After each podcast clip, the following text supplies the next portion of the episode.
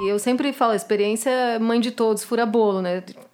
O que vai mostrar pra gente as coisas é a experiência, não o que a gente pensa sobre elas, né? E o Mindfulness trabalha muito essa questão, assim, é, não, não só enquanto uma, uma prática formal que tem a ver com meditação, óbvio que tem a ver com meditação, mas muito essa coisa, assim, da gente ter essa abertura para experimentar as coisas, é, ao contrário da, de se esquivar das experiências, né? De, de rejeitar uma experiência porque você viveu uma coisa ruim com aquilo, então não quero mais, tal. Vamos ver, vamos ver como é que é isso, né? Então tem muito essa qualidade de mente de principiante.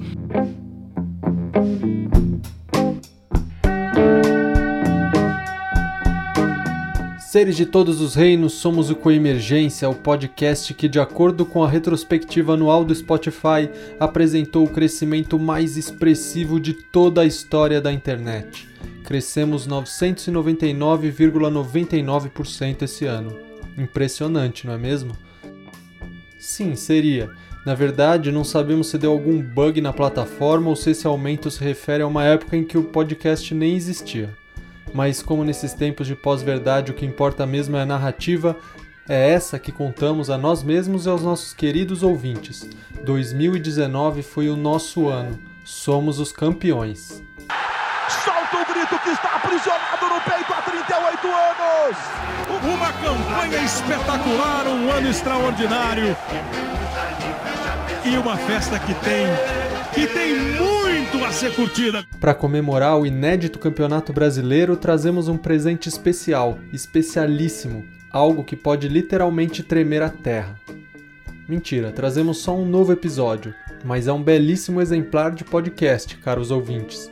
Convidamos nossa amiga Érica Leonardo de Souza para falar sobre como as técnicas de mindfulness vêm sendo utilizadas na área de saúde mental e como podemos tirar proveito delas para lidar melhor com as nossas mentes. Eric é psicóloga clínica, doutora em ciências pela Faculdade de Medicina da USP e pós-doutoranda no Hospital Israelita Albert Einstein. Nesse ano de 2019, ela organizou no SENAC em São Paulo o primeiro Encontro Nacional de Compaixão, evento que reuniu representantes de diferentes protocolos e metodologias para apresentar como é possível cultivar a compaixão por si e pelos outros. Como se não bastasse, ela também é uma Trained Teacher do programa Mindful Self Compassion, ou MSC, e está terminando a formação como professora de Mindfulness e Compaixão para a Saúde do Respira Vida Breathworks. Não se chateie com tanta palavra em inglês, que diga-se de passagem nem nossa língua é, como diria a Melzinha. Sendo que eu sou brasileirona. Mas fique tranquila que durante a nossa conversa a Erika explicou tudo bem explicadinho e vai ficar bem fácil de entender, em português mesmo. No último episódio, a Kaline levantou a bola sobre a importância do autocuidado. No papo que tivemos agora, Erika trouxe vários exemplos de como as práticas de mindfulness e compaixão podem nos apoiar nesse sentido, fazendo com que tenhamos uma relação mais saudável com o nosso mundo interno. Todos sabemos o quanto estamos precisando disso. A partir desse episódio também iniciamos uma nova tradição, a de agradecer nominalmente alguns dos queridos mecenas e patrocinadores desse podcast que, por meio do seu apoio concreto e material, nos dizem que esse trabalho é importante para quem ouve e serve como combustível para fazermos muito mais do ano que vem. Novas ideias borbulham por aqui e fazemos votos de que possamos honrar todo esse incentivo. Começamos então citando alguns dos nossos primeiros apoiadores e seguiremos a ordem a cada capítulo. Por enquanto, nosso muito obrigado e que me perdoem as pronúncias a Larissa Lauter, Augusto Beneman, Alessandra Granato, Celso Miyazato, Luciano Rocha, Poliana Zoshi, Márcio Barros, Dalmo Kawauchi, Flor Roxana Bravo, Lidiane Rupfer, Helena Oliveira, Ana Carolina Boeiro, Lucas Fagundes, Mônica Raimundo, Gabriela Mendes e Amarilis Bocafole. Tem muitos nomes ainda para agradecer e eles vêm nos próximos mas também vou aproveitar esse momento bem propício para mandar um beijo para Camila de Fortaleza, que me encontrou no encontro de compaixão em novembro e pediu um salve, e a nossa amiga Maria Clara Fernandes, presença garantida em todos os nossos encontros nesse ano e a primeira autodeclarada coemergete do Brasil. Muito obrigado a vocês que ao longo desse ano nos apoiaram dessas formas, mas de todas as outras também. Ouvindo, mandando mensagens, indicando para os outros, compartilhando nas redes ou simplesmente tirando prints do Spotify com o áudio desligado e fingindo que nos ouvem para mostrarem que estão por dentro das novidades aproveitando essa experiência de fim de ciclo que os finais de ano trazem, que possamos aproveitar para renovar nossos votos mais significativos, que busquemos a felicidade genuína, que possamos nos libertar do sofrimento e de suas causas e que nos aproximemos cada vez mais dos caminhos que vão nos levar nessa direção. Em 2020 seguiremos juntos nessa jornada, se a impermanência assim permitir, é claro. Mas antes disso, bora pro papo. Estamos no ar, estamos gravando mais um episódio do Coemergência, quiçá o último episódio do ano de 2019, se tudo der certo, né? Nunca se sabe, a impermanência tá aí para complicar nossas vidas às vezes. E hoje recebemos em nossos úmidos estúdios a presença da ilustre doutora Érica Leonardo de Souza, nossa amiga.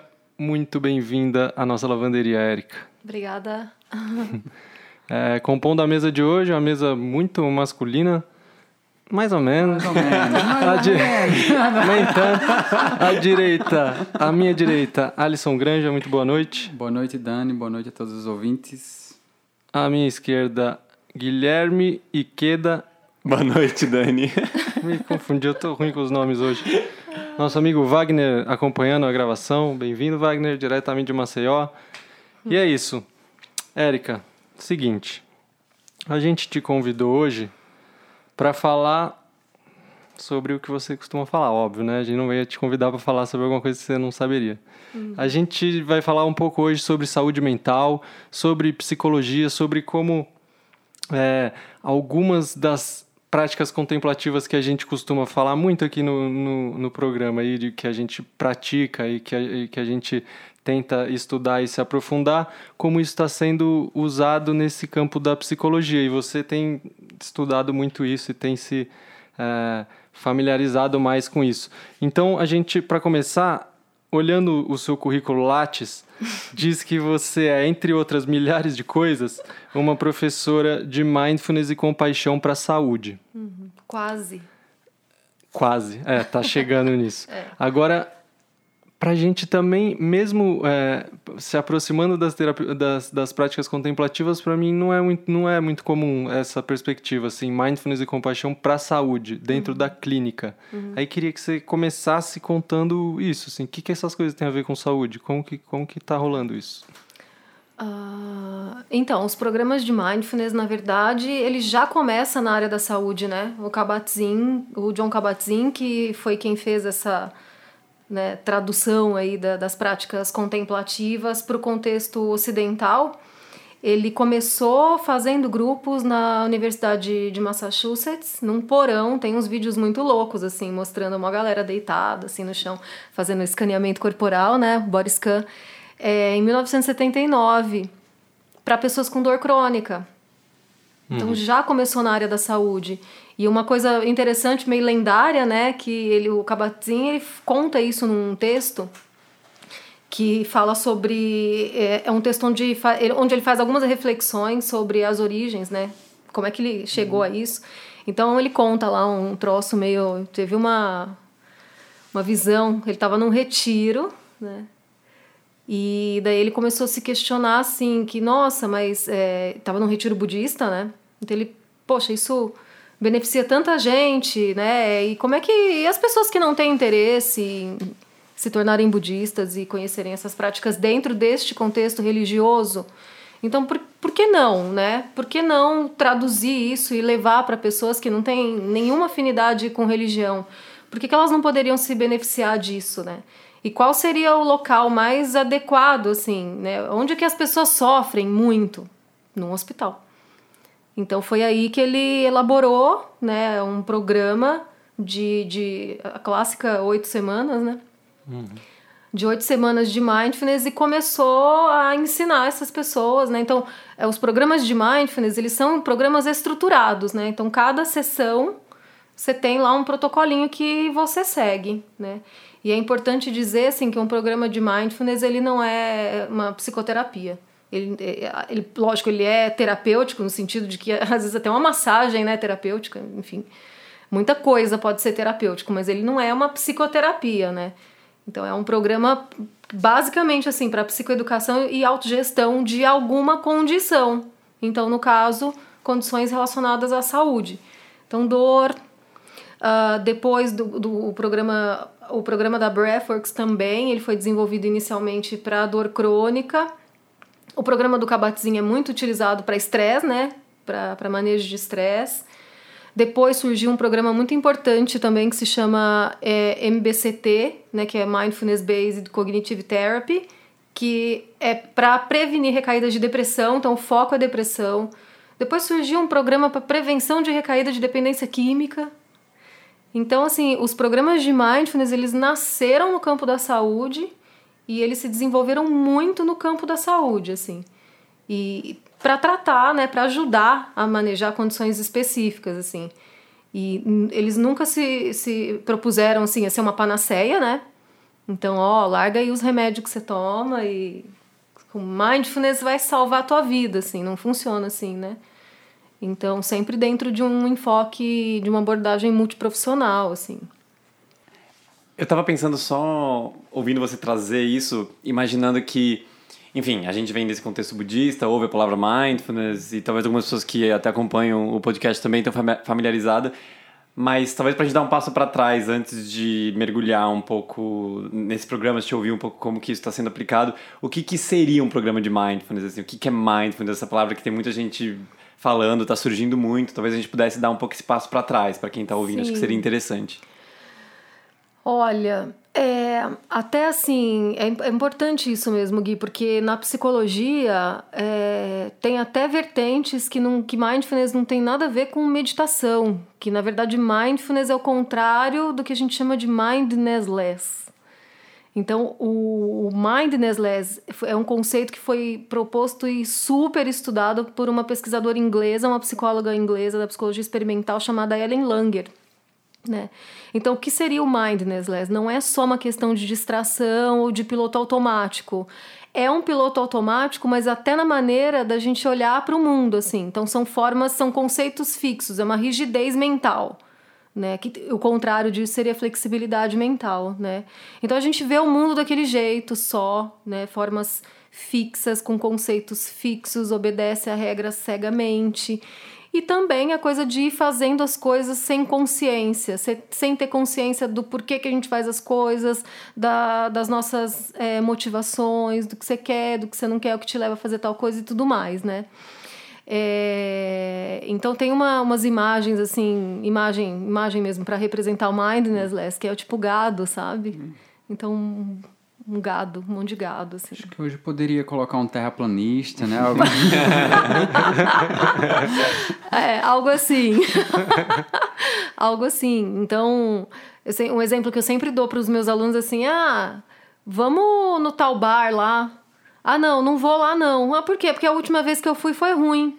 Mas essa vez que, você, que eu tô te chamando aqui, você já foi? Hum. não, não fui, mas eu sei que vai ser ruim. Não, cara, você não sabe. Vamos ver. Pode ser ruim, assim, mas essa vez assim, a gente não sabe o que vai acontecer. Então, esse treino da gente se abrir para a experiência, sabe? Que eu sempre falo, experiência é mãe de todos, fura bolo, né? O que vai mostrar pra gente as coisas é a experiência, não o que a gente pensa sobre elas, né?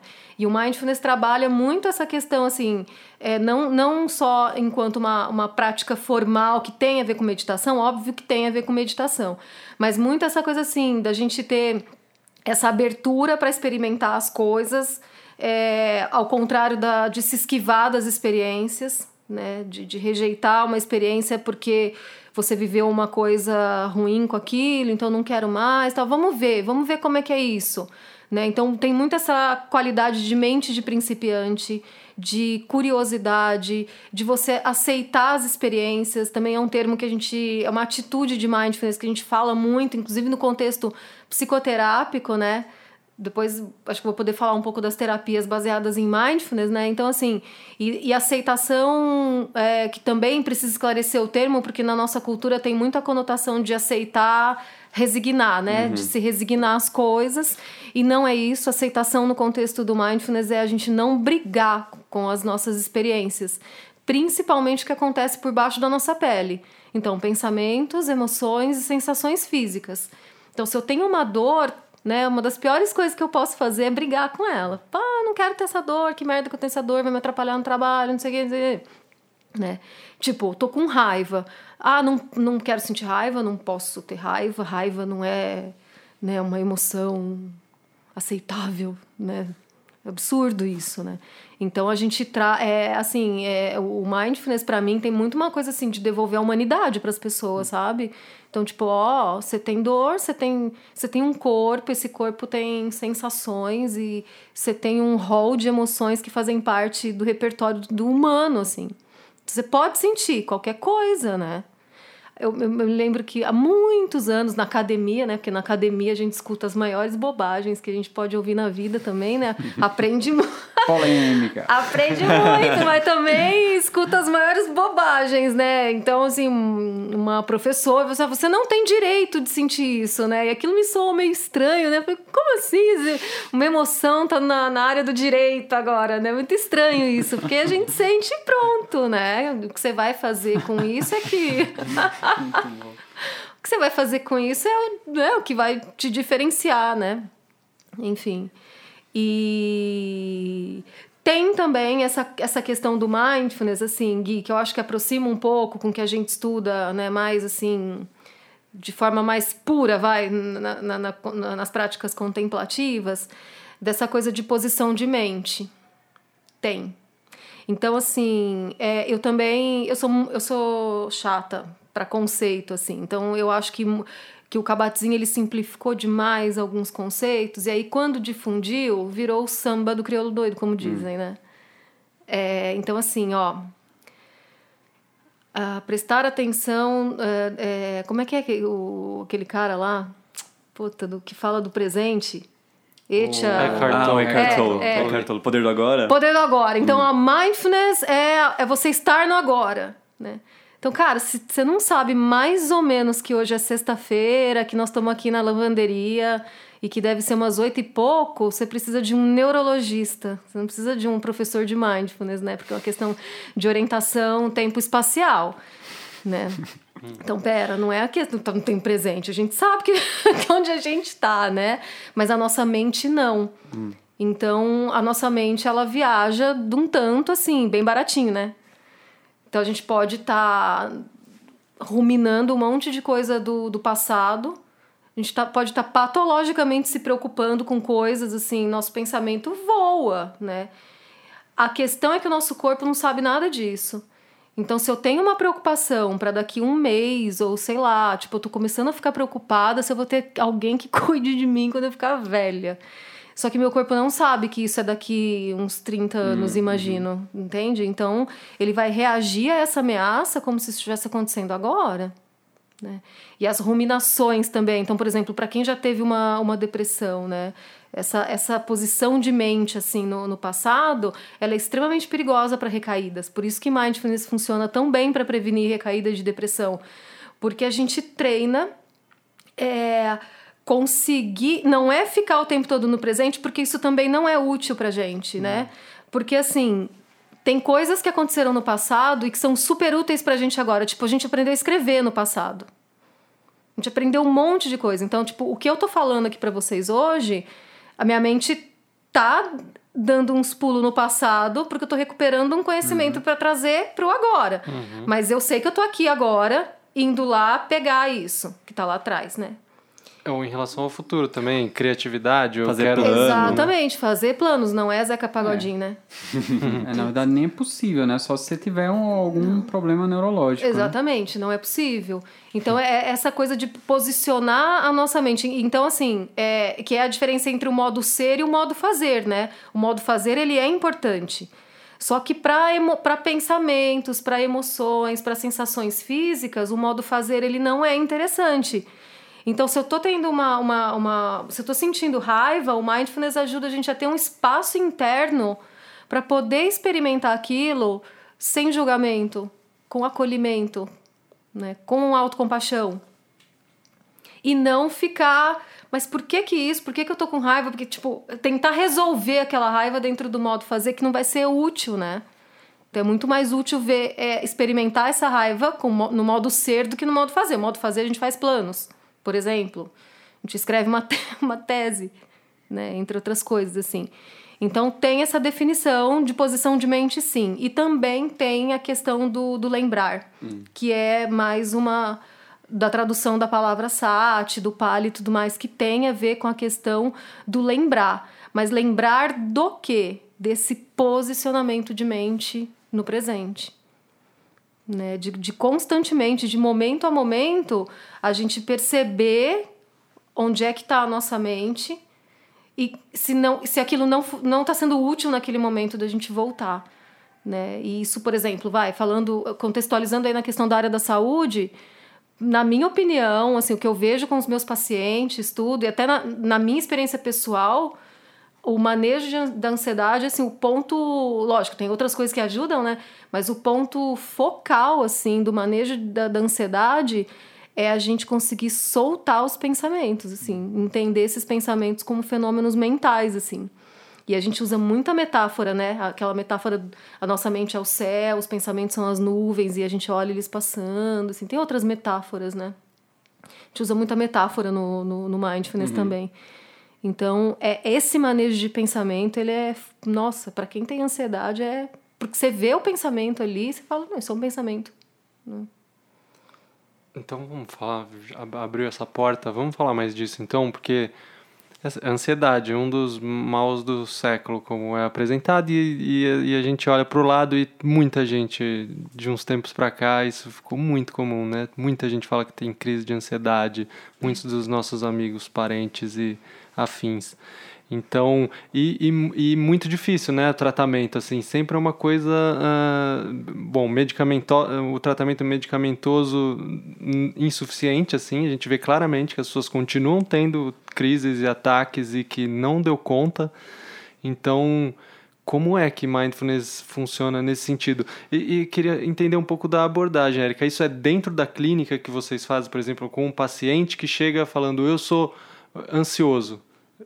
Vamos fazer um atendimento aqui agora. Ó. Eu sou. Não, mentira, não vamos chegar mas, é, mas um paciente que diz que é ansioso, que te procura, como que é essa abordagem envolvendo mindfulness? Tá, então vamos lá, ó. É, eu vou fazer uma, uma explicação prévia, assim, que eu vou, vou chegar aí.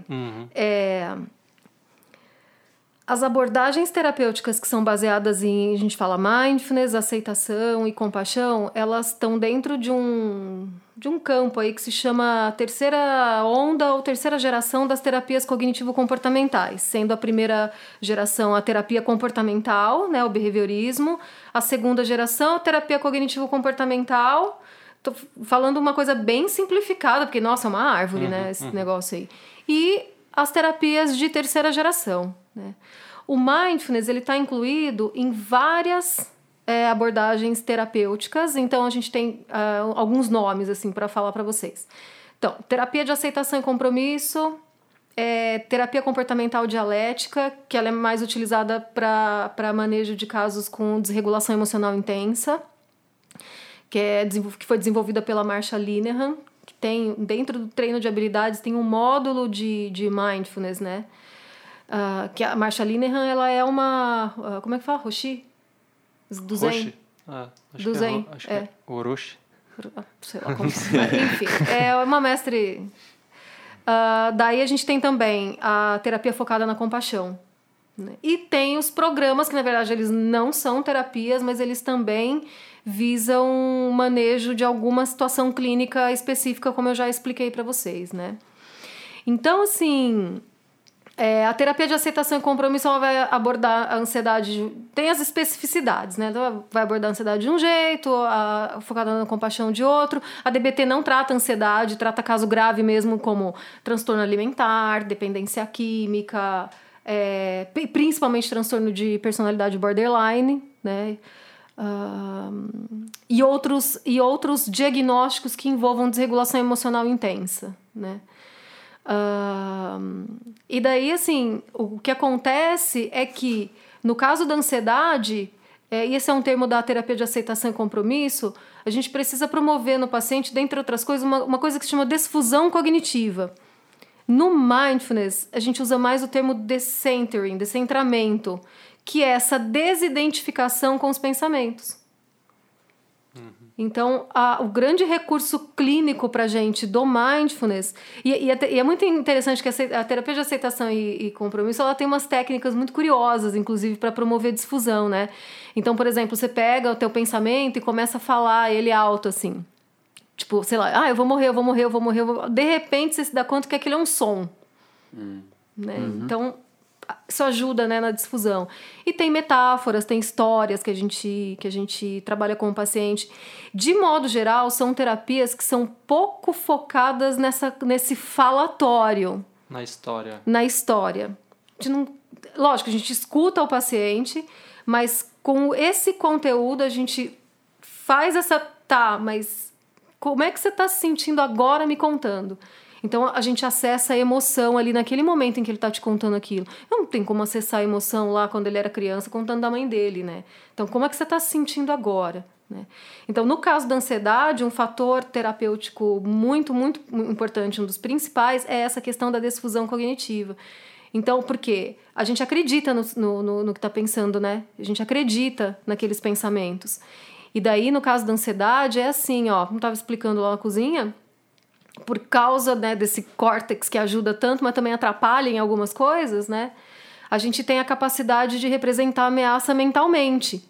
Então, vou pegar lá, pegar a Ida, minha cachorra, né? Você fala para ela assim: olha, Ida, já já vai entrar uma barata aqui. Eu vi ela lá fora, ela tá vindo nessa direção. Tipo, a Ida vai olhar para mim e vai falar, what the fuck.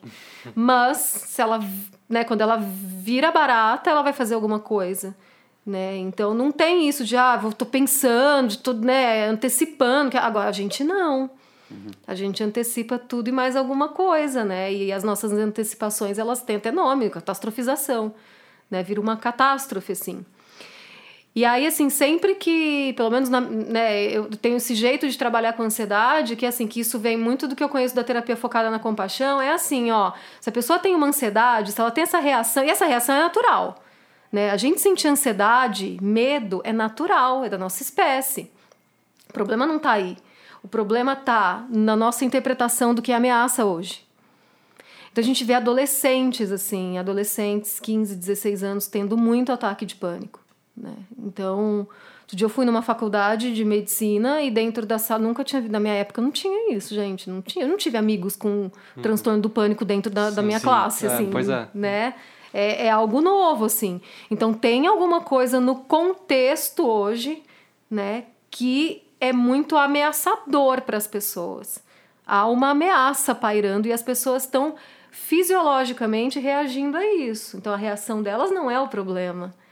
Né? E aí entra uma coisa muito assim, né, que a gente conversa muito da questão do, dos diagnósticos, que eles são descontextualizados, assim. E dentro da, da a abordagem filosófica que embasa as, as terapias de terceira geração é o contextualismo funcional. Por isso que elas também são chamadas de terapias contextuais. Né? E o contextualismo funcional ele vem lá desde a época do behaviorismo, não é algo novo, não é algo que inventou aqui, mas que diz assim, ó, basicamente que nenhum comportamento pode ser interpretado fora do seu contexto. Por isso que essa história de eu ser ansioso, eu sou ansioso, não rola, não existe isso. Quando? Como? Em que momentos que você tem essas sensações? Agora? O que, que você está pensando quando você tem essas sensações, né? Mas, tipo, isso não é você. Isso não te define. Você não é ansioso, né? Uhum. Então, você está ansioso, você está isso, você está aquilo, você está aquilo outro e tudo mais. E também dentro do contextualismo funcional não existe essa coisa de personalidade. Não existe uma entidade fixa, sabe? Que não tem. A gente está em constante mudança todo o tempo. O contextualismo ele leva em consideração isso. A gente já vi cada coisa na clínica que vocês não têm noção, assim. Dá um exemplo. Conta aí, conta pra nós. Olha. Nossa, eu vou contar um caso antigo e um caso novo, assim. É 2008. É a lembrança mais. Bom, primeiro que eu fiz o doutorado no Instituto de Psiquiatria, né? E, e assim, algumas coisas nunca me desceram, assim. Eu falei, mas que isso, cara? Mas não conhecia nada disso, nunca tinha ouvido falar de mindfulness, terapia contextual, imagina. O que, que, que é isso, né? E daí, por exemplo, numa enfermaria de psiquiatria, uma pessoa internada com depressão, e ela tinha recentemente perdido a mãe. E aí eu bobinha falei assim para a médica: "Mas olha, será que ela não tá assim? Não tem a ver com a, com, a, né, com as perdas que ela que ela teve, uma reação, se é perda da mãe, não sei e tal. Ela, mas não é todo mundo que perde a mãe que, é, que desenvolve depressão. Então, isso é uma questão dela. Hum. Hum. Aí, tipo, né, a gente fazendo um podcast, tô fazendo umas caras, tipo, meu, oi? Ninguém vai ver minhas caras, né? tipo, eu assim, cara, o que, que essa mulher tá falando? Mas não é possível isso, não é culpa dela, né? Uma coisa muito assim, não, é dela, da genética, sabe? Umas Nossa, coisas assim. Se, se, vira aí agora, né? É, Sozinha da genética, pra... né? Não, é tudo é com você e é da tua, né? Você. Isso é um absurdo, né? E daí, nesse contexto, assim, um, um médico me encaminhou um, paciente que ele estava internado porque ele tinha. Quebra... Eu, eu rio porque eu acho que ele quebrou mesmo, fez muito bem. Que ele quebrou o quarto da irmã, assim, sabe? Teve uma puta briga, assim, com a irmã e quebrou o quarto dela inteiro, assim. Daí o pai dele, assustadíssimo, chamou o SAMU e levaram ele para ser internado, assim. E nessa internação ele recebeu o diagnóstico de transtorno bipolar e uh, iniciou um processo de psicoterapia comigo, assim, tomando remédios e tudo mais, né? E ele, eu nunca falei isso assim, desse, nessa época eu não falei isso pra ele, depois de uns anos eu falei, né? É, eu falava assim, meu, mas a irmã aprontou pra caramba com ele, cara, totalmente compreensível ele ter quebrado não é a melhor coisa que se tem a fazer na vida, quebrar o quarto da irmã, né? Mas dentro da, dos recursos que ele tem, né, nesse momento da vida dele, eu achei bem apropriado ter quebrado o quarto da irmã, né? E daí isso me, me, me remete a um, a um postulado, né? A terapia comportamental dialética ela tem alguns postulados, né? E um dos postulados mais bonitos que tem é assim, ó. Tá todo mundo fazendo o melhor que pode. Se esse melhor não é o suficiente, você precisa desenvolver habilidades. Ponto. Uhum. Naquele momento era o que ele sabia fazer. Uhum. Né? Daí ele ficou em terapia comigo muitos, muitos e muitos anos, assim. Até. É, e, e, e depois de pouco tempo eu falei: Meu, vai procurar outro médico, né? Essa coisa de segunda opinião. Eu, eu pô, incontáveis vezes eu falei para paciente assim. Ah, eu não sei, quando tem câncer pede segunda opinião, por que, que não pode pedir num caso como o seu? Não custa, né? Pô, teu pai tem dinheiro, ele paga uma consulta, vai pedir uma segunda opinião. Eu nunca ó, teu médico tá equivocado, né? Porque seria um pouco eticamente complicado, assim. Mas, né? E, pô, 2008, né? É, eu ainda tenho contato com essa pessoa porque ele é meu professor de espanhol. ele é um menino super jóia, super legal. Não e, e, assim, marcou muito a vida dele, essa história do diagnóstico. Foram anos de terapia para trabalhar esse trauma. Quantos ele tinha em 2008? Ah, ele tinha uns 19, 20. 20. E assim, o, o ele tem uma questão relacionada à ansiedade mesmo. É um cara mais estourado, assim, né? Mas que aprendeu muito a manejar as emoções dele, assim. Muito, muito mesmo. E aí eu lembro uma época que, assim, que a terapia começou a ficar aversiva para ele, porque a terapia lembrava, né, daquela, época que ele recebeu o diagnóstico. Eu falei assim, olha... Então eu acho que você tem que ficar sem terapia. Mais terapêutico para você vai ser ficar sem a terapia e ver que você anda na vida sem a terapia, porque terapia não é para fazer a vida inteira. E às vezes é mais terapêutico não fazer terapia. Né? Se você se acha doente fazendo terapia, você não tem que fazer terapia. Você tem que fazer outras coisas da sua vida e que te deem qualidade de vida. Não é terapia que você tem que fazer. Muito bom. Aí você falou que ia trazer um caso recente também. Você um falou caso que... recente, assim, de, de uma adolescente que eu atendo e que ela ela também essa história de ansiedade, crise de pânico e tudo mais. E daí ela ficou, ela tomava medicação, ficou três meses sem conseguir sair de casa para ir para a escola. Daí ela começou terapia, conseguiu, né, ir mais ou menos, às vezes passa mal, às vezes não, mas ela não quer tomar medicação. Né? E, ela, e ela tem essa crítica. Assim, ela fala, ah, mas eu tomava medicação e não saía de casa, agora eu não tomo, consigo mais ou menos sair, então acho que eu tô melhor agora, né? Não que eu seja contra, abs- absolutamente, né? Mas também, assim, é, já tem pesquisas mostrando o, a porcentagem de placebo que tem, Sim. né? Do efeito placebo que tem. é, uma parte. A pessoa toma antidepressivo, ela melhora da depressão, uma parte dessa melhora é efeito placebo. É por ela estar recebendo cuidado, por ela estar recebendo ajuda, por ela ter tido um bom vínculo terapêutico com o, com o médico. E eu vejo muito isso. Paciente que está tomando antidepressivo há três dias me manda mensagem e fala: Nossa, esse remédio é fantástico, é fenomenal. E eu não conto para ela que ainda não fez efeito, porque demora de duas a três semanas. e pode levar até oito semanas para chegar no efeito máximo da, da, da droga, né? Então eu falo, ai, que bom, mas que legal. Tal. Depois das oito semanas eu conto, nesse momento eu não quero estragar. Porque efeito placebo é um efeito, deixa ela, né? Ah, e daí, e é, e é muito interessante, assim, essa coisa, tipo, então às vezes ela tem ata- uns ataques de raiva, assim, né? E aí a mãe fala, tá vendo? Você precisa tomar um remédio. Mas não olha o entorno, né? Não olha como é que tá a família, não olha como é que tá a dinâmica familiar, não olha como ela tá se relacionando com as pessoas dentro de casa. Por que, que ela tá tendo um ataque de raiva? Né? E aí até na, na- numa sessão mais recente eu falei para ela assim, olha, é, honra a tua raiva, porque ele tá te ela tá te trazendo uma mensagem. Qual mensagem que ela tá te trazendo? Né? Quando, quando vem uma emoção assim, inclusive uma emoção forte a ponto de ser denominada de ataque, né? Ela tá te trazendo uma carta. Abre a carta e vê o que, que tá escrito, porque é uma coisa importante para você. Sim. Esses, esse ano eu tava uma amiga minha que mudou de emprego ah, algumas vezes, aí a- acabou ah, ficando em um num desses empregos, numa empresa, é, numa empresa de comércio online, assim. E aí, de repente, ela começou a ter que trabalhar tipo, de 12 a 14 horas por dia, é, numa, num esquema de super pressão, uma empresa que estava pequena com, uma, com um crescimento super rápido e querendo ser grande ah, com uma relação com equipe super difícil, com chefe, etc. Todo um contexto. Aí começou ao longo do tempo a ter vários sintomas de começar a passar mal, assim, estômago, não conseguia dormir, começou a prejudicar várias, várias coisas foram pincelando assim. E ela, ah, não, trabalho tá difícil, trabalho tá difícil. Aí, e quando a gente saía, ela basicamente passava reclamando do trabalho.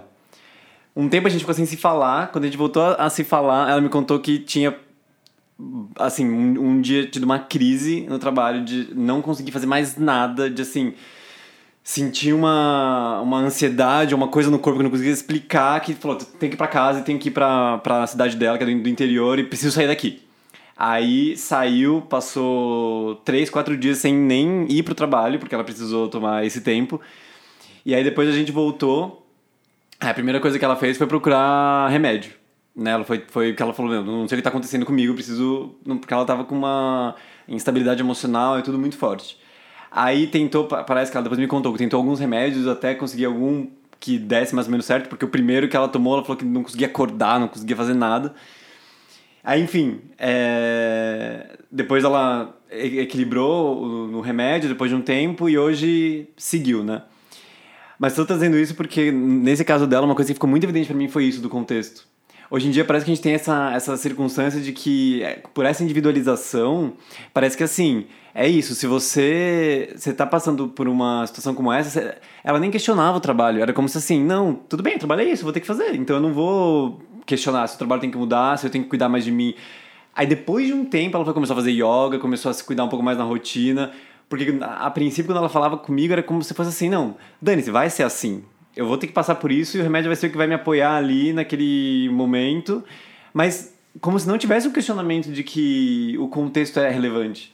Parece que a gente hoje ignora, e é isso, tá dado ali que vai ser assim, a gente vai ter que aturar isso. E aí vamos usar os artifícios individuais possíveis que eu tenho para aturar isso, mas não vamos refletir sobre como que é o ambiente de trabalho da empresa, as relações que eu estou estabelecendo. Isso é muito horrível. E aí vai vendo todos os lugares onde isso está acontecendo. Você falou escola, empresa, que mais tem de amigo reclamando Sim. dessas condições. Sim, total. É um moedor de carne. pode fazer hashtag momento polêmica, assim?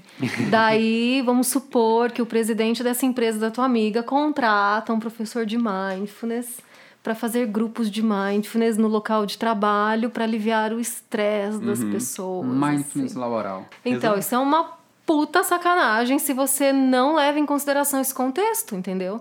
Porque tem, tem algumas matérias, assim, falando que hoje o mindfulness ele tá a serviço do neo- do neoliberalismo, né? E, e desse jeito tá, sem dúvida nenhuma. Então você bota lá ou um remédio, ou agora o mindfulness, que tá na moda, né? A pessoa aprende a meditar para ela aguentar esse ambiente, esse contexto adoecedor.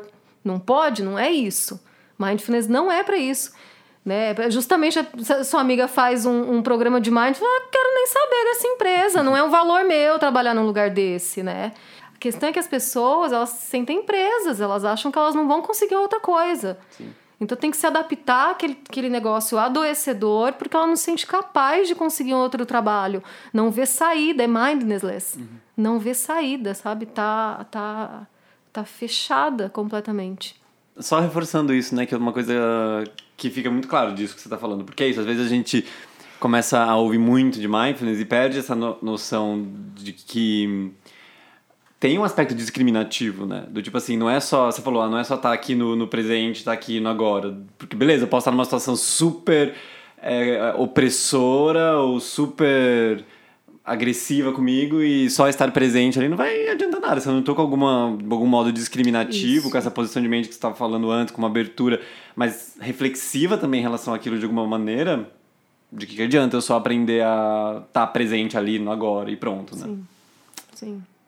E por isso que, assim, muitas pessoas procuram mindfulness para isso, mas depois param, não, não, não, não vai para frente, né? Não, e mindfulness, a- além de não ser panaceia, não é todo mundo que vai se identificar com aquilo, não adianta a gente querer que todo mundo medite como a gente, que não vai, entendeu? Sim. Por isso que dentro do contexto de psicoterapia, no meu trabalho, não necessariamente eu vou ensinar a pessoa a meditar. Então tem outras coisas assim de, de mindfulness que eu posso ensinar para ela. Por exemplo, uma coisa muito simples, não falar que ridículo isso é mindfulness é. Então, tipo, tirar o sapato, colocar os pés no chão e sentir as sensações dos pés no chão. Então, quando você faz isso, sua mente tá aqui nessas sensações, né? Então te traz para cá. E é uma bobagem, mas que é super saudável, assim, vamos, vamos dizer. Se a pessoa tá lá é, enganchada num monte de, de, de pensamento, liberando um monte de hormônio do estresse, e aí ela consegue fazer isso, né? Então, assim, tipo, é, é, é, é, se voltar para alguma sensação do corpo, ou causar alguma sensação do corpo, um cheiro, usar os sentidos para trazer a banho, mente de volta. Tomar atenção. banho, por exemplo, né? Uma, uma prática que a gente usa muito no programa de autocompaixão é o toque reconfortante, né? Que a gente coloca as mãos em algum lugar do corpo que seja reconfortante. O clássico é colocar as duas mãos aqui em cima do coração, né?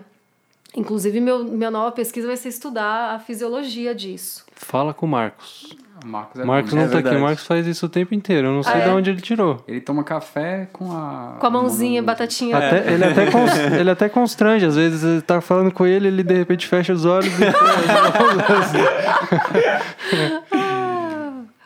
É, mas é muito. É uma coisa tão simples assim. Eu lembro quando o meu segundo cachorro tava morrendo e eu, eu tava voltando pra casa do consultório, eu sabia que, meu, a noite ia ser longa, sabe? Eu, eu dirigi o tempo todo, assim, com a mão no coração pra eu chegar em casa um pouco mais regulada e um pouco mais calma, porque era um medo, era um pânico, assim, do cachorro morrer no meio da noite e eu não sabia o que fazer com o cadáver, né? Tinha muito esse medo, assim, muito. Ô, Eric, e continuando nessa linha da polêmica do, do mind, Polêmica! Existem alguns cursos de mindfulness sendo ofertados para pessoas da para militares das forças armadas, né, para policiais.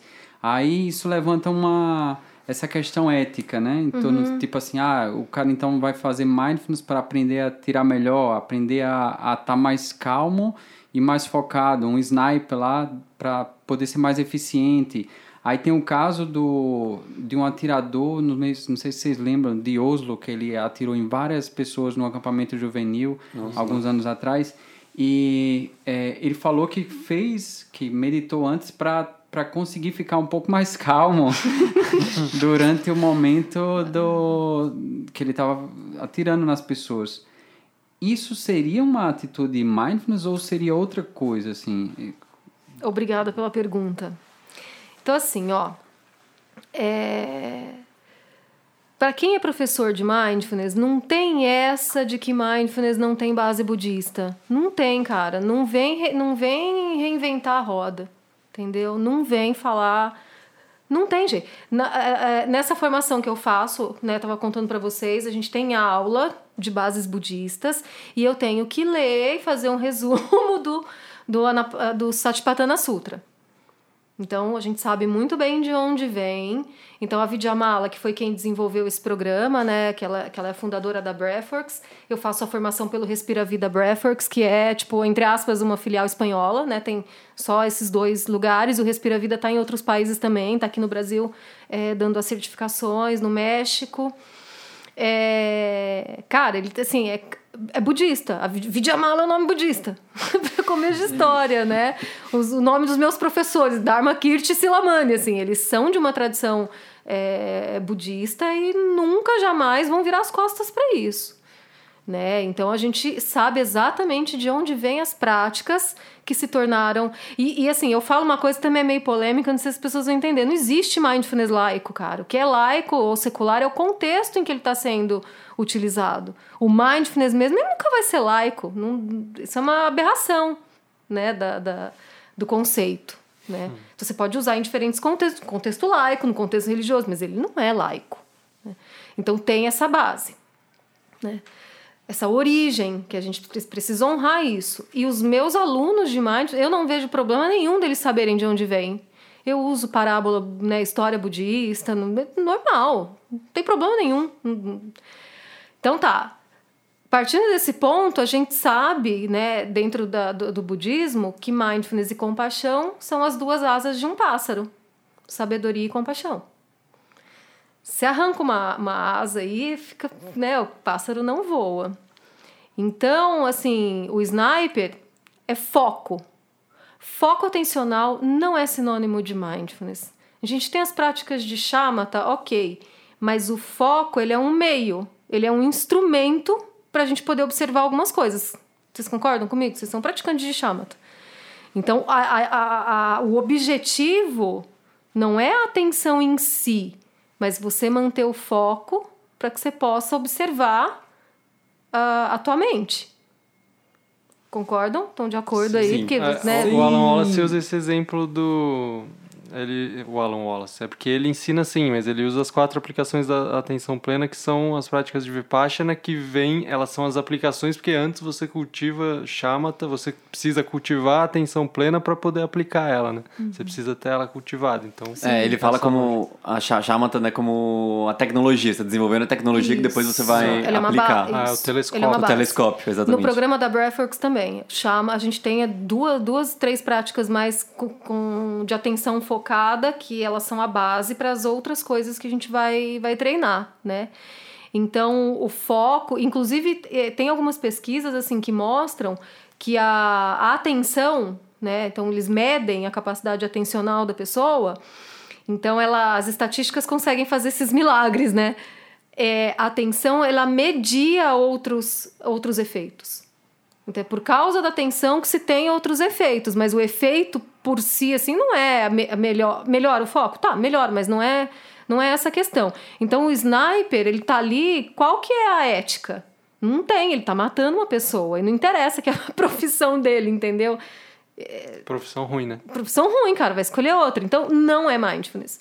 Então, é eu acho que grande parte do problema do Mac Mindfulness é que o Kabat-Zinn, aí é uma crítica minha, tá? Já que o podcast a gente pode dar opinião, né? então, assim, é, o Kabat-Zinn, tá, ele deixou muito implícito a questão da compaixão quando ele introduziu o mindfulness no Ocidente. E daí a gente tem problemas graves com isso até hoje, né?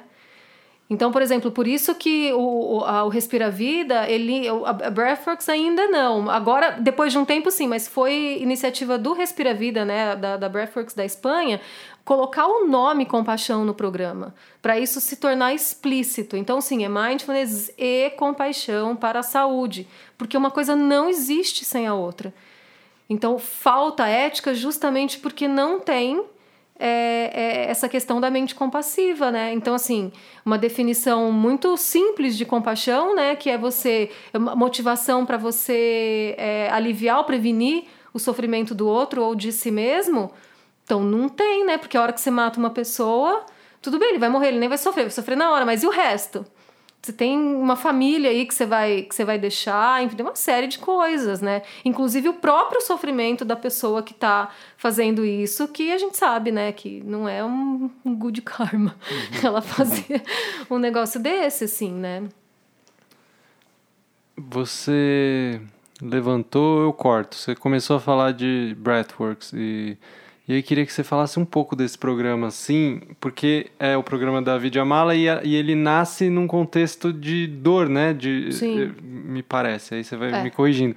Mas ela sentia muitas dores e, e como que ela utiliza essas técnicas, essas práticas para lidar com isso. Então, queria que você falasse um pouco de como é possível aplicar mindfulness para dor, o, que tipo de resultados pode se esperar, qual tipo de técnica, como que funciona, como, qual que é o mecanismo, assim. Tá. Bom, é, a Vidyamala, na verdade, ela não tinha algumas dores, né? A Vidyamala, a história dela é super bonita, assim, e tem um livro dela traduzido para o português que chama Viva Bem com a Dor e a Doença, e tem um capítulo nesse livro que ela conta a história dela, né? Então, assim, ela já nasce com um problema na coluna, e por conta desse problema ela já tinha feito várias cirurgias e tudo mais. Então, quando ela tinha acho que 21 anos, ela tava, ela morava na Nova Zelândia, ela é de lá. Então, Réveillon, né? Eu tava no interior, aí um amigo falou: ah, "Vamos voltar para nossa cidade". Ele tava meio bêbado, não sei o quê, dormiu no volante e é, eles sofreram um acidente que partiu a coluna dela, né? Assim. E daí ela, tipo, já era um, um corpinho frágil, né? E daí com isso, assim, muito, imagina, muita, muita, muita dor, muito sofrimento, muitas cirurgias. E daí ela começou, assim, pensar em várias coisas que ela podia fazer para isso, e aí ela foi procurar meditação. E daí ela se tornou budista, né? E tem uma passagem muito bonita, assim, que ela conta da, da história dela, que ela tinha que fazer um exame no dia seguinte, e para fazer esse exame ela teria que ficar de, numa, deitada numa cama, mas na posição vertical. E daí ela falou, porra, eu não vou aguentar, eu não vou sobreviver a essa noite, né? E então ela sente o toque macio do lençol na pele dela. E tem esse insight de, bom, se eu ficar pensando no amanhã cedo, eu não vou aguentar. Mas se eu focar a minha atenção momento a momento do que está acontecendo aqui agora, eu vou conseguir chegar até amanhã. E foi isso que ela fez. E daí ela se tornou budista, foi lá ordenada dentro dessa tradição budista que se chama Triratna, que a gente tem uma pequena sanga aqui em São Paulo, que um dos, um dos maiores professores de mindfulness que a gente tem em São Paulo, que é o Stephen Little, ele é dessa tradição e foi formado pela Breathworks, é o irlandês, né? E daí ela fez alguns workshops com o Kabat-Zinn, conheceu o mindfulness e tal, e com base né, na, na- nos ensinamentos lá do Kabat-Zinn, né, no programa dele, e do que ela tinha de experiência é, na tradição budista que ela, que ela frequentava, ela fundou a Breathworks e criou né, esse programa que foi sendo aperfeiçoado ao longo do tempo. Mas foi um programa é, desenvolvido inicialmente para dor crônica, mas hoje a gente já sabe da aplicabilidade dele em condições crônicas no geral, assim, em questões de saúde no geral. E eles têm também um, um programa para estresse, né? Que muda alguns termos só, no, o foco não é tanto dor e doença, né? Mas eles têm uma, uma, um programa de estresse também, né? Com relação à dor, a questão é assim, ó, dar uma explicação geral. É, já se sabe que a experiência de dor ela é um tanto subjetiva, no sentido de que a, a nossa sensação de dor ela não é ela não é pura tem muito envolvido as nossas emoções os nossos pensamentos o que, que a gente acha daquilo que está acontecendo o impacto que aquilo vai, vai ter na tua vida e tudo isso influencia na tua percepção de dor então, tanto que existem, né, quem trabalha especificamente com dor, dentro da área, por exemplo, da fisioterapia, existe uma escala que se chama escala de avaliação de catastrofização da dor.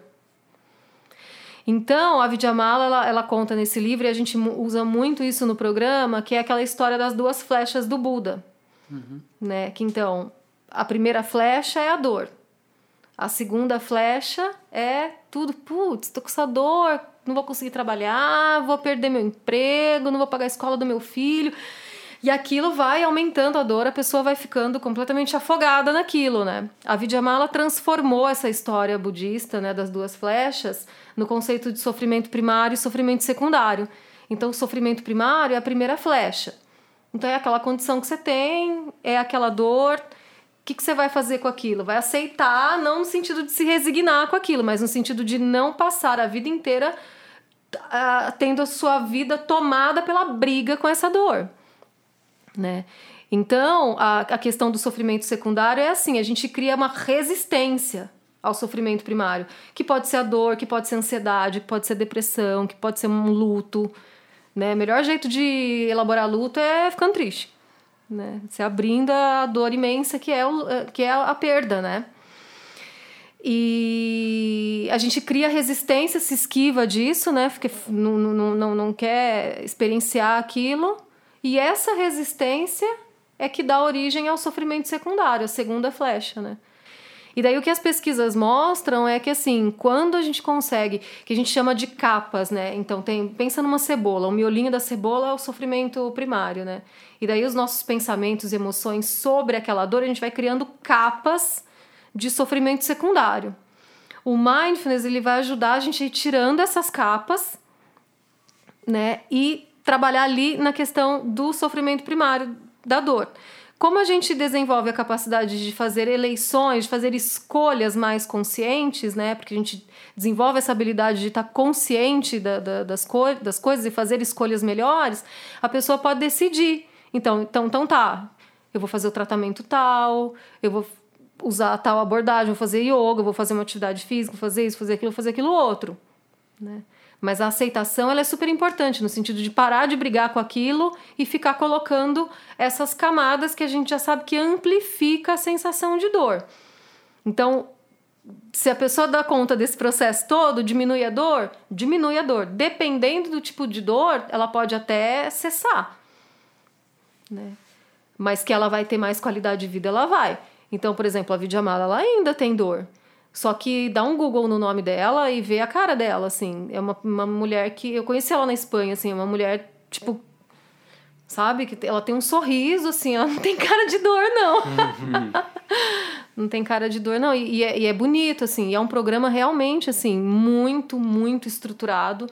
Então, cada sessão a gente tem um conceito chave. Então, não é só meditação, né? A gente tem seis meditações que eu acho que são bem poderosas, assim, no sentido do que ela se propõe a fazer. Então, por exemplo, tem muito essa coisa do, olha, a vida, ela é um chocolate meio amargo, né? Então, aquela coisa da natureza das sensações, né? A gente tem, sim, sensações desagradáveis, só que a gente tem sensações agradáveis também. E uma coisa que a gente trabalha muito nesse programa, que, por exemplo, uma pessoa com dor, ela vai limitando a vida dela. O foco atencional dela tá só na desgraça, na doença, na dor, né? A, a gente trabalha aquele conceito do Rick Hanson, né, da neurociências, de que o nosso cérebro ele é um teflon para coisas positivas e um velcro para a experiência negativa. Então vamos supor que você teve um dia super legal. No final do dia, no finalzinho do dia, tua mãe te ligou e, meu, falou uma bobagem lá. Aí eu chego e falo, e aí, como é que foi teu dia? Ah, minha mãe é foda, cara. Olha as coisas que ela fala, tal. é assim, não é? Então, a, o nosso viés atencional, ele é pro negativo até por uma questão de sobrevivência. A gente evoluiu assim, né? A gente preci, precisa, né? Precisou estar tá, é, atento para as ameaças para sobreviver, os pré-humanos, né? Vamos dizer assim. Só que dentro do programa também tem todo esse treino é, da gente é, é, atenuar um pouco esse viés para negatividade. Da gente também voltar a nossa atenção para sensações agradáveis. Não é ganhar na loteria ou comer uma puta comida, assim. No nosso corpo agora, se você parar para prestar atenção, você vai sentir desconforto, você vai sentir sensações é, desagradáveis, mas você também vai notar sensações agradáveis. E tem as neutras, né? Que, enfim, que a gente não dá muita bola. Então, o, o eixo do programa é muito isso, assim. E, e depois que a gente avalia, né, analisa, né, percebe, entra em contato com essa questão das experiências desconfortáveis, desagradáveis, e tudo isso com aceitação e autocompaixão. Então, todas as meditações, a gente tem é, falas assim, né? É, tente impregnar a sua respiração de amorosidade, ternura para você mesmo. Uh, tem toda essa, essa abordagem de autocompaixão, né? Em todas as práticas do, do programa. E depois que a gente analisa separadamente o agradável, o desagradável e o desagradável, tem um passo no programa que é um passo super bonito que chama se tornando um recipiente maior, que a gente vai ver as coisas com equanimidade. Então vai perceber na experiência ali, especialmente na experiência física, que ao mesmo tempo tem sensações agradáveis, sensações desagradáveis. E daí a gente treina isso, não rejeitar as desagradáveis, acolher, mas também não se apegar às agradáveis. Né? Por isso que o coração, muito do coração desse programa tem a ver com equanimidade, né? Da gente olhar as coisas desse jeito, né? E finalizando o programa, você vai, a partir da tua experiência de observar essas coisas em você mesmo, você vai olhar para fora e vai falar: olha, acho que meus amigos também passam pela mesma coisa né? E daí a gente começa a trabalhar o conceito de humanidade compartilhada. Uhum. Bonito, porque essa coisa de corporificar a experiência não é muito das práticas contemplativas, né? E parece que é tem isso muito muito tem é, nas terapias contextuais tem, Dani. Isso é super importante, mesmo no, no, no, no Mindful Self Compassion, no programa de autocompaixão da Christine Neff, do Christopher Germer a gente tem várias práticas de localizar a emoção no corpo e aprender a suavizar essa, essa sensação física para que você possa se permitir experienciar aquela, aquela sensação. Então, vai, a pessoa está com uma ansiedade, ela localiza aquilo na garganta. Então ela coloca a mão, ela respira junto, leva a respiração até aqui, não para passar aquele uhum. desconforto, mas para ela abrandar aquela sensação física, suavizar aquela sensação física que é um pouco, né, dependendo, é aterrorizante, para que ela possa entrar em contato com aquela emoção e ver a mensagem que ela está trazendo. Né? A gente tem muito essa questão da, da, da, corpo, uhum. da corporeidade, sim. Lembrar disso da próxima vez que eu for ao dentista. Só de ouvir aquele barulhinho já, já tá muito claro para mim a dor secundária. Nossa, e eu ia comentar só uma coisa que eu tava lendo ontem no Felicidade Genuína do Alan Wallace, ele falando justamente na parte que ele fala das quatro qualidades incomensuráveis, quando ele traz da alegria empática, da importância que é a gente. Porque você, antes de você trazer isso, eu tava pensando, você tava falando da de como a gente todo esse trabalho feito para dor crônica, mas para outras coisas crônicas também. E eu acho que uma coisa que a gente tem muito é bom, eu tenho muito e aí que vejo muitas pessoas também que é essa facilidade de só olhar para o negativo. Então, antes, antes de você falar, eu já estava pensando isso, como é uma coisa crônica que a gente tem, de algo acontece com a gente, não precisa ser uma dor física. Alguma coisa aconteceu, a gente fez uma apresentação, fez um trabalho, fez alguma coisa, falou com alguém de tal jeito, naturalmente parece que a gente só olha para aquilo que é negativo do que foi, assim, uma, uma autocrítica completamente desconectada da realidade. E aí o, o Alan Wallace traz justamente isso no Felicidade Genuína, né, de como para compensar essa é, é quase como se assim para equilibrar um pouco o modo como a gente está vendo as coisas hoje e aí isso sem considerar o contexto todo para compensar um pouco isso que a gente tem de excesso de dor ou de se afundar na dor um jeito de chegar na alegria empática é prestar atenção nessas bondades que existem. E tanto em nós mesmos, aí eu acho que entra essa, esse viés do corpo, de perceber no corpo, por exemplo, que já tá bom, o que a gente desenvolver esse contentamento no nosso próprio corpo, na nossa própria experiência. E aí, porque nisso ele traz aquilo do William James, né? Que é aquela ideia isso, de que aquilo que você presta atenção é a sua realidade naquele momento. Então, se você tá focando só em alguma na experiência negativa, sim, vai ser aquela sua realidade. E você isso, vai ficar ali. Isso. E esse sofrimento secundário para essas experiências de ruminação, assim, é muito evidente, né? Sim. Fica muito claro. E você tá muito treinando legal. isso, né? Então, se você tá focando a atenção só no negativo, é isso que você tá treinando. Sim, e a gente não percebe isso, né? Parece que quando a gente tá treinando, só quando a gente tá. Não, eu tô aqui Não. praticando meditação, agora eu tô treinando alguma coisa. Todo Tocou o resto do dia a gente tá cultivando também, né? Tá E- Isso, treinando isso também. que é legal, sabe, Gui? Porque é, to- toda essa coisa de mindfulness e compaixão e autocompaixão que a gente está falando, ela tem um, um- uma, um apelo muito de trazer as coisas para nossa vida real. Né? Então a gente, na verdade, a gente pratica o tempo todo, assim, né? Então, tipo, meu, eu tô puta da vida. Onde tá essa, essa raiva no meu corpo, assim? Você localiza, você se regula, né? Aí você chega pra amiguinha e fala, querida, ai, mulher quando briga sempre fala querida, né? O querida. Queridinha. Veja bem, não é bem assim a coisa, vamos né, fazer de outro jeito tal. Melhor do que falar, oh, filha da puta, é. né? Então, a gente, né? E isso é compaixão também. Você se regular antes de conversar com o outro é compaixão. Você não quer trazer sofrimento para outra pessoa. E você sabe que se você for conversar com outra pessoa desregulado, ah, meu, vai todo mundo se dar mal, né? O, o Mindio tem uma, um exemplo que eu Voltando acho... pra polêmica, só mais mais uma, mais uma. Um exemplo que me lembrou isso da, da, da perspectiva da mente com relação à dor e como isso influencia, né? Que é que ele fala assim, quando é, a, a mesma pessoa pode estar descalça num, num lugar meio pedregoso assim e vai estar super sofrendo aquilo, pô, tô descalço, meus pés e tal. Aí depois ela vai para uma massagem que vai uma massagem um pouco mais forte que vai É, dar a mesma sim, sim. sensação no pé. Tá, ah, legal, isso tá bom. Não, tá doendo, mas tá bom e tal. É bem, ilustra bem isso, né? De como a posição da mente ela influencia é. na percepção da, da mesma sensação. Sim. A gente ainda tem que falar de compaixão, né? Quando- Aliás, esse foi o recado do Henrique aqui no último. Quando a gente gravou com ele, acabou. Ele falou: a gente, tinha que a gente precisa falar mais de compaixão. Então vamos aproveitar o seu programa também. Não, a primeira pergunta que eu fiz, eu até eu me arrependi um pouco de falar por que, que mindfulness tem a ver com saúde. E aí eu fiquei até com vergonha depois, porque eu, eu sabia da história do, do- do- de como nasceu. Mas aí, mas aí eu vou voltar nela do mesmo jeito. Porque aí, aí a gente tá falando então de programas de compaixão ligados à saúde também. E aí eu quero saber o que, que compaixão tem a ver com saúde, Ah, assim. então, Por que, que tá. a compaixão, treinar compaixão, pode melhorar o meu estado de saúde? Tá.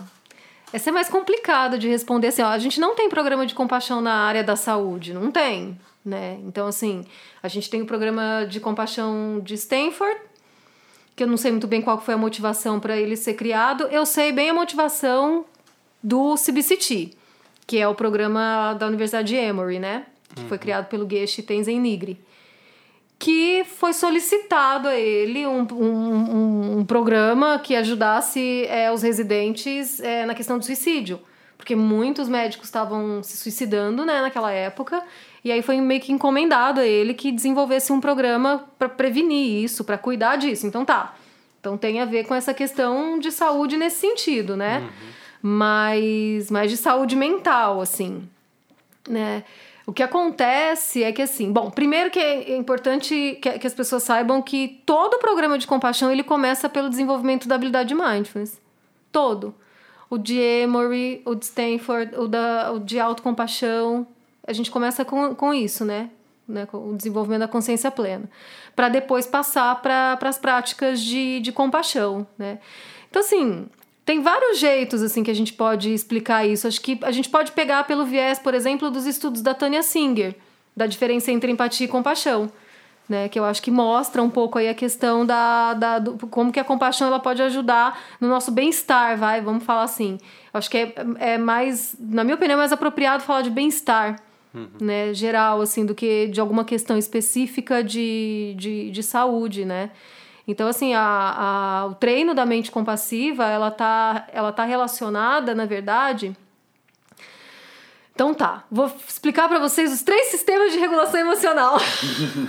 Vai, vai po- Senta que lá vem. Senta que lá vem a história. É, é, é mais fácil de ter sido slide, né? Professor gosta de slide, né? Então, assim, ó, e tem a ver, assim, com o que a gente tava conversando, é, pô, por que, que as pessoas estão tem tanto transtorno do pânico hoje, né? Porque tem ameaça. A, o sistema da, de ameaça, ele tá sendo muito ativado por diversas questões é, inclusive por conta de dificuldades de conquistar algo. Então, vestibular.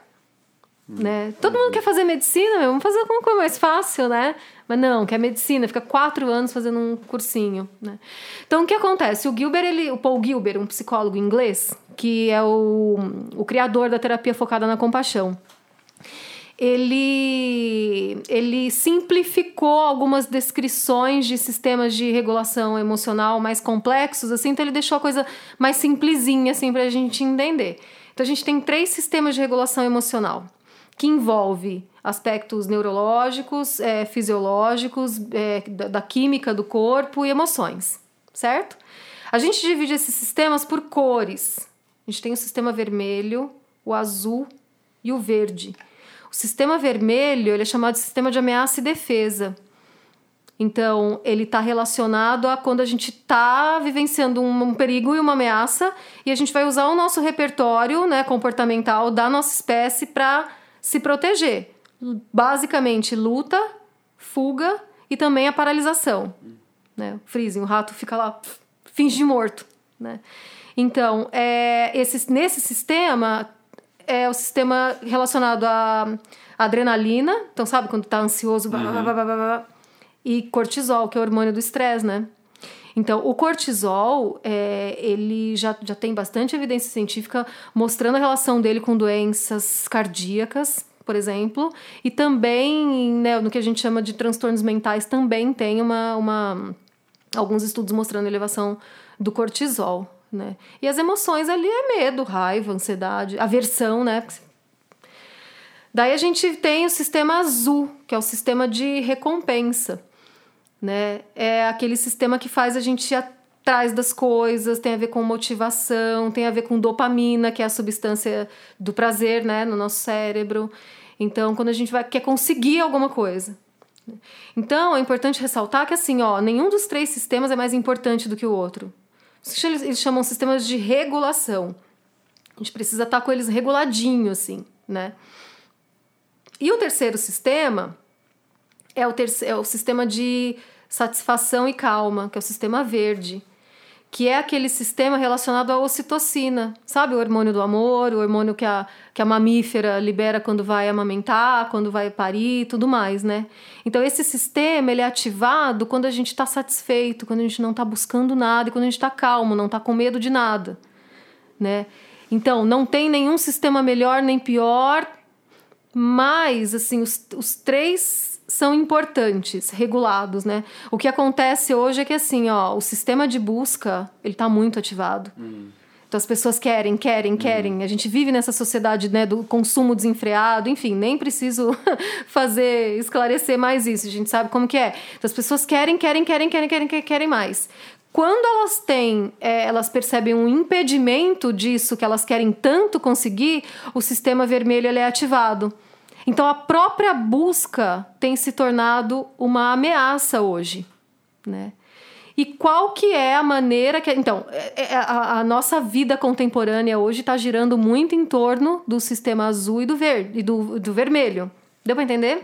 Uhum. E daí, assim, a gente precisa ativar mais o verde. O verde está desativado. A gente ativa o verde, por exemplo, com treino da mente compassiva, com práticas de bondade amorosa, com práticas de autocompaixão porque você está trazendo para você mesmo o, aquele cuidado instintivo primordial dos mamíferos assim. A gente evolui dentro desse o ser humano evoluiu dentro desse sistema de cuidados né?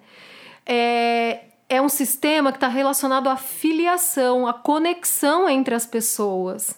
Hoje a gente está muito desconectado né então, como é que a gente ativa esse sistema? Ficando com as pessoas, abraçando as pessoas, se conectando com as pessoas, fazendo práticas formais de compaixão, praticando atos de, atos de bondade. Uh, e com isso a gente vai ativar algumas áreas do cérebro que não são áreas que estão relacionadas à ameaça, por exemplo. Isso, obviamente, vai trazer um bem-estar uh, para gente.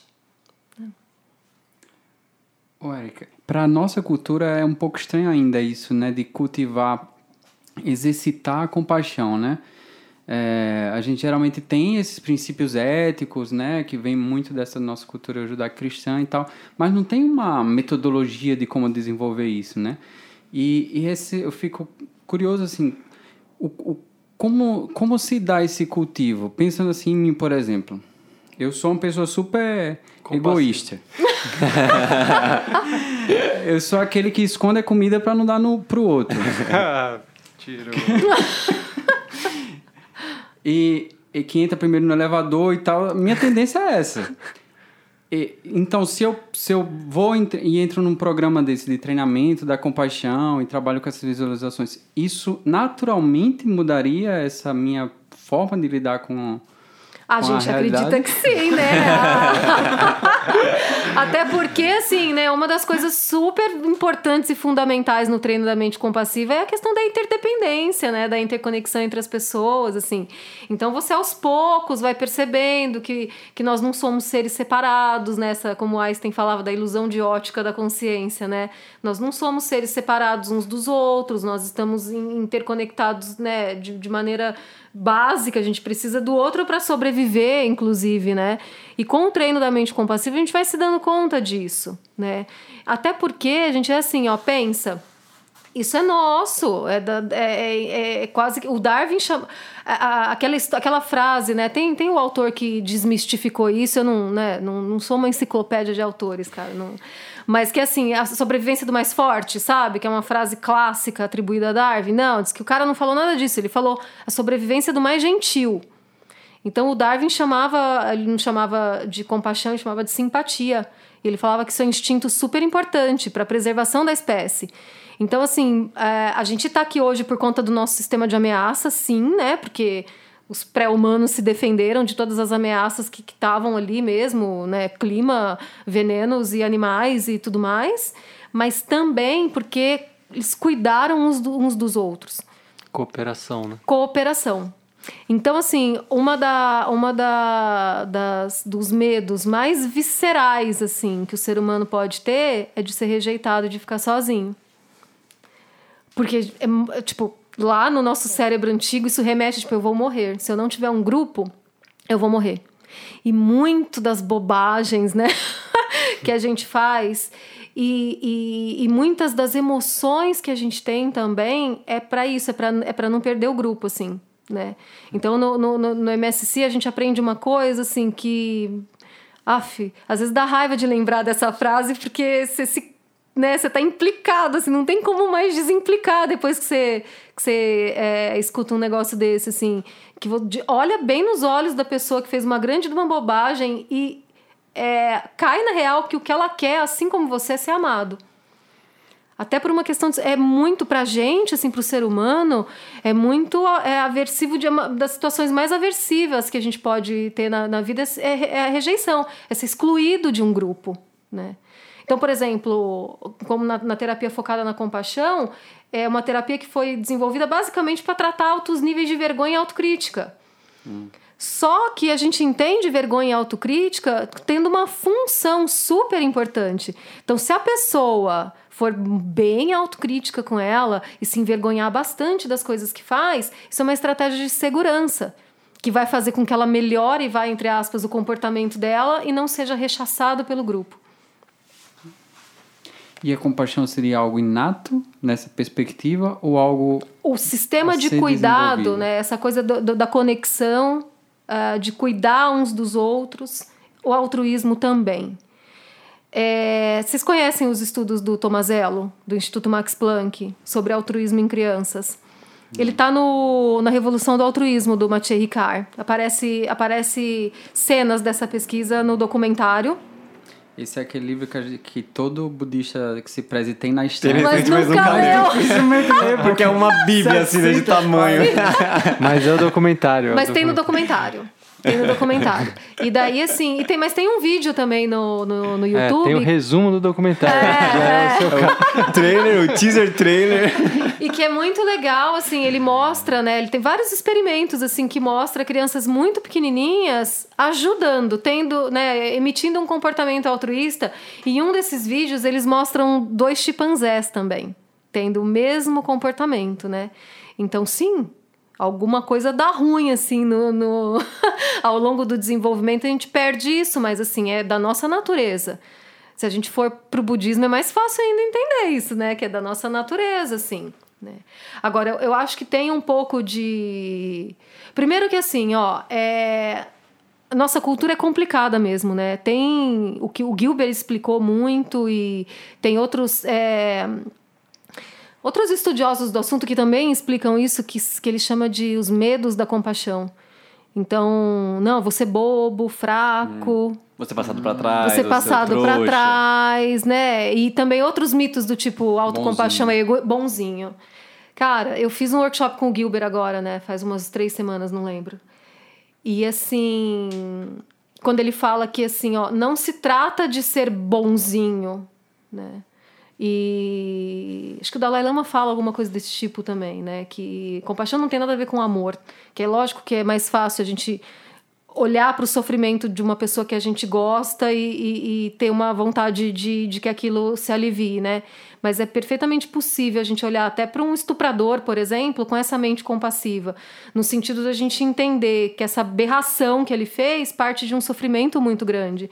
E a gente não tem muito o que fazer em termos concretos, mas a gente desejar, né, essa, ter essa motivação interna de que ele possa um dia se livrar desse sofrimento e, e, enfim, se liberar disso, né? E poder ser feliz. Então isso é nosso, da nossa natureza, sim. Né? Que o Gilbert falou uma coisa muito legal, assim, da, da questão da que o contrário da compaixão é indiferença. Né? Então, quando a gente se torna indiferente. Então, quando, enquanto a gente está aí brigando, falando do Bolsonaro, que horror, que absurdo ele fazer. tá- ainda tá ok, né? Então, a indiferença é complicado. Mais complicado, assim.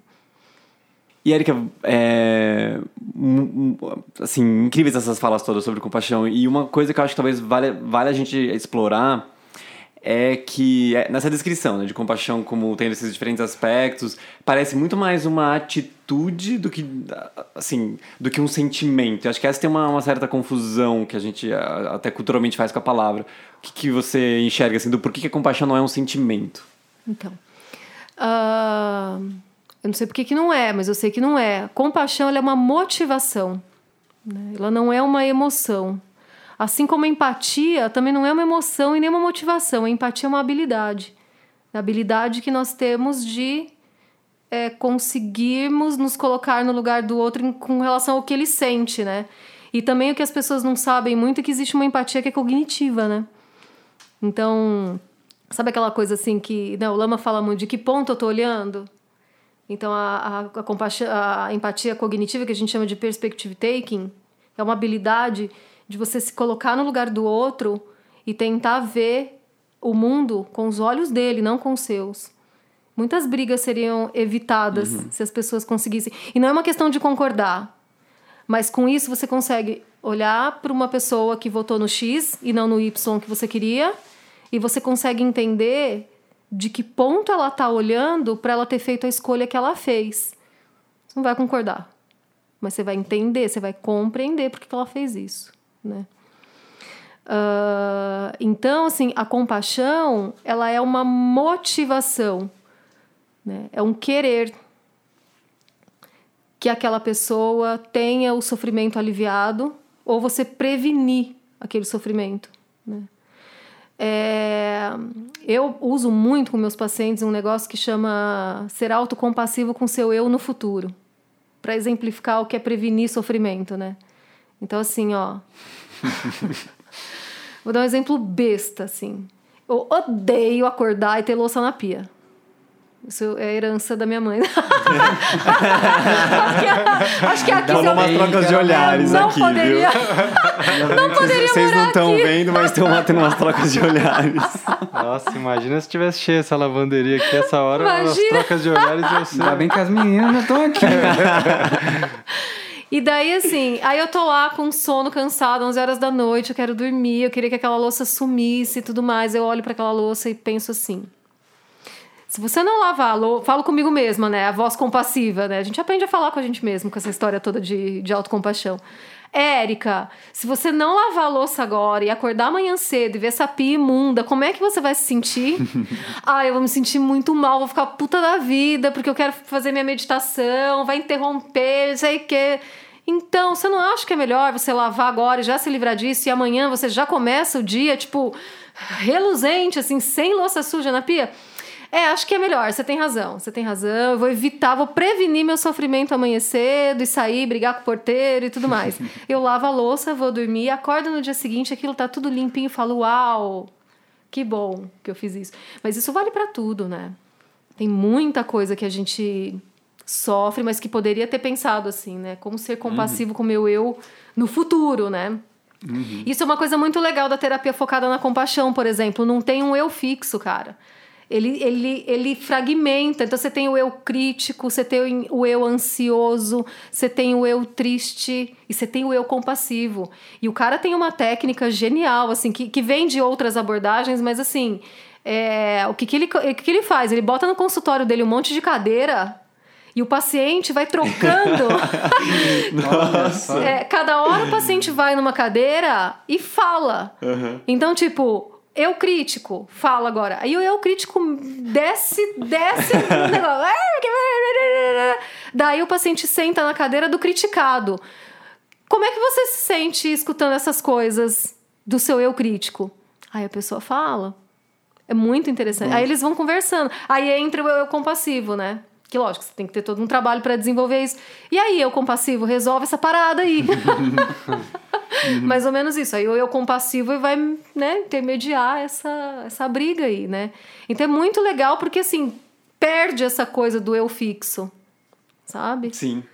né? E quando a gente consegue fazer alguma coisa, emitir um comportamento, em geral a gente chama isso de, de altruísmo, né? Mas tem a ver com, com desejo mesmo. Não desejo no sentido de desire, assim, do, mas de, de você ter uma motivação, assim, né? Eu falar, é bodhicitta. De, de você ver, assim, aquilo nascer do fundo do seu coração e... Nossa, eu gostaria e... O que eu posso fazer para aquela pessoa não, não sofra? Uhum. Sim. Você vê que quando eu falo, tem uma Um impulso um de ação. movimento, assim. tem um impulso, tem um impulso de ação. É. É. Sabe como que você chegou nessa história, Érica? É, de De tipo, mindfulness? É, não de mindfulness e de compaixão. O que que te, o que que foi brilhando pra você? Foi alguma experiência da sua vida? Compaixão você... foi. Compaixão foi. Mindfulness, eu não sei muito bem, assim. Eu sei lá, a gente tem nossas sementes, né? E assim, essa, né? Sei lá, tem coisa que a gente não. Mas assim, é, como eu contei pra vocês a minha história, né? Num, num hospital psiquiátrico, assim, né, não como paciente, né? Mas como profissional, que foi onde eu fiz o doutorado. é, eu achava aquilo tudo muito esquisito, assim, sabe? E daí eu fui notando essa coisa do como que as pessoas brigam com, com, com esses diagnósticos, como que elas brigam com tudo isso e elas não aceitam e, e, e vira uma dor em cima de dor, em cima de dor, em cima de dor. E eu, na verdade, eu me aproximei do mindfulness pela palavra aceitação. Eu falei, uau! Porque eu acho que eu também queria aprender a me aceitar, sabe? Nunca me aceitei direito, assim, ainda é um processo. Ah, que o treino em autocompaixão ajuda muito nesse sentido, né? E daí fui paquerando, assim, sabe? Já fazia clínica, mas dentro de uma abordagem mais estrita, assim, de remissão de sintomas, né? Então, até uma, quando você me mandou a pausa, o que, que tem de diferente das contextuais com, com as terapias mais tradicionais? A gente não tá afim de remitir sintomas, sabe? É, tanto que depois que eu passei a estudar mindfulness, eu olho para psicanálise com olhos melhores até do que eu olhava antes, né? Por essa coisa da liberdade mesmo. Eu acho que, enfim, tem lá os determinismos freudianos e tudo mais, mas da coisa do, do de você poder é, experienciar as coisas, né? Então, não, o, o que você sente não é um negócio que tem que ser extirpado, é errado, é, é uma doença, sabe? Então. Aí eu fui, fui indo, assim. Aí teve uma primeira tradução em 2015, comecei a, fiz, fiz o meu primeiro grupo, né, como participante, assim, e comecei a, a, a, a estudar e praticar no final de 2000, isso 2015, né, e foi muito rápido, assim, no final de 2016, que eu já me interessava por, por compaixão, também por uma questão também intuitiva, assim, né? Muito do que eu faço na vida é intuitivo, assim, eu vou fazendo, sabe? E depois eu vejo onde que chegou. É isso que você tá falando, vai brilhando, né? E a questão da compaixão, para mim, brilhou muito, assim, né, você sabe da história, que quando rolou lá o assédio moral na, na, na Unifesp, eu, eu pensei assim, bom, mas eu tenho algumas escolhas, né? Eu posso ficar me envenenando com o que aconteceu, eu posso ficar odiando a pessoa pro resto da minha vida, ou eu posso olhar para ele assim, eu falei, cara, esse cara ter feito isso comigo, ele deve estar tá sofrendo muito, assim, é muito sofrimento para fazer para me causar um sofrimento desse tamanho, né? E daí lembrei de uma fala do, do Thich Nhat do tipo, ó, a pessoa que está sofrendo, ela precisa de ajuda e não de uma punição. E foi quando eu comecei as práticas dentro do budismo, né? Que eu ia. Teve um sábado que eu fui no SEB fazer minha tabava, né? Tipo, fiquei uma hora lá chorando, fui pra casa, né? O facilitador deve ter olhado e falado: Meu Deus, que que é isso? Cai cada um aqui, né? isso comecinho de 2017, assim, né? E foi pacificando, sabe? foi pacificando assim minha, minha relação com, com essa história e hoje é uma história assim é uma história que não que, que eu conto como se realmente eu estivesse lendo num livro foi com outra pessoa não faz mais parte sabe? É o nome do lugar é só um ruído assim é um som. E eu não tenho dúvida assim que foi é, é, essa essa essa esse olhar para para o abusador assim com esses olhos de olha o cara mano o cara sofre para ter feito isso né e daí foi indo. E logo eu fiz o, o intensivo do Mindful Self Compassion também, que foi muito revolucionário, né? E até essa semana eu vi uma, um post da Elizabeth Gilbert, sabe aquela escritora do Comer, Rezar e Amar? É o livro mais famoso dela, assim.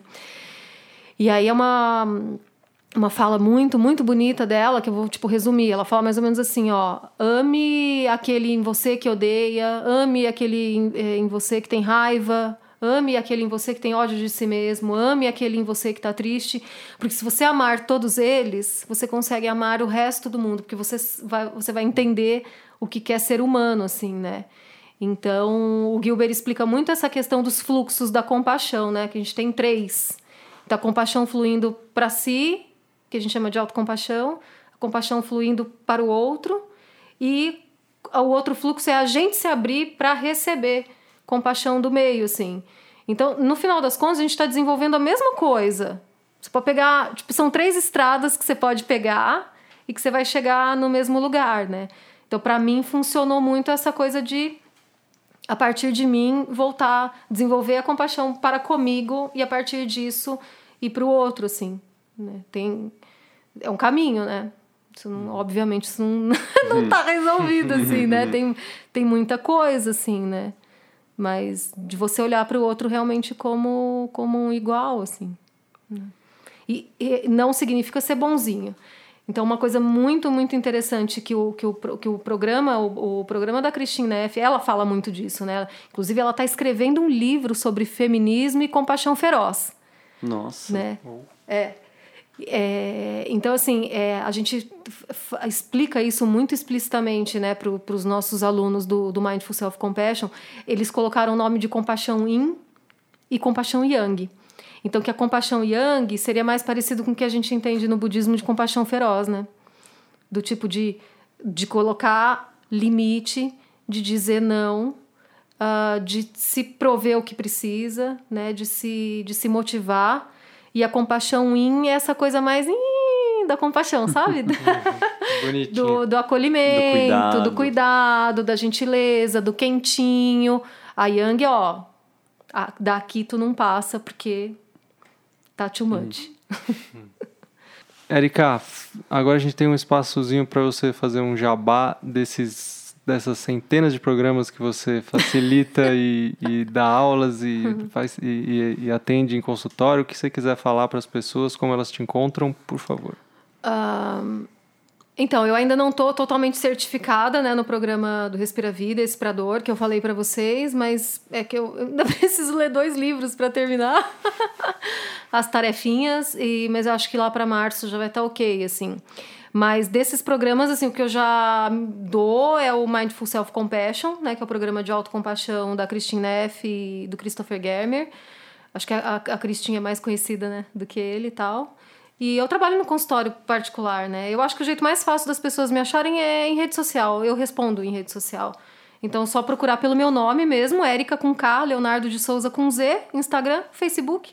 E aí manda, um, manda uma mensagem.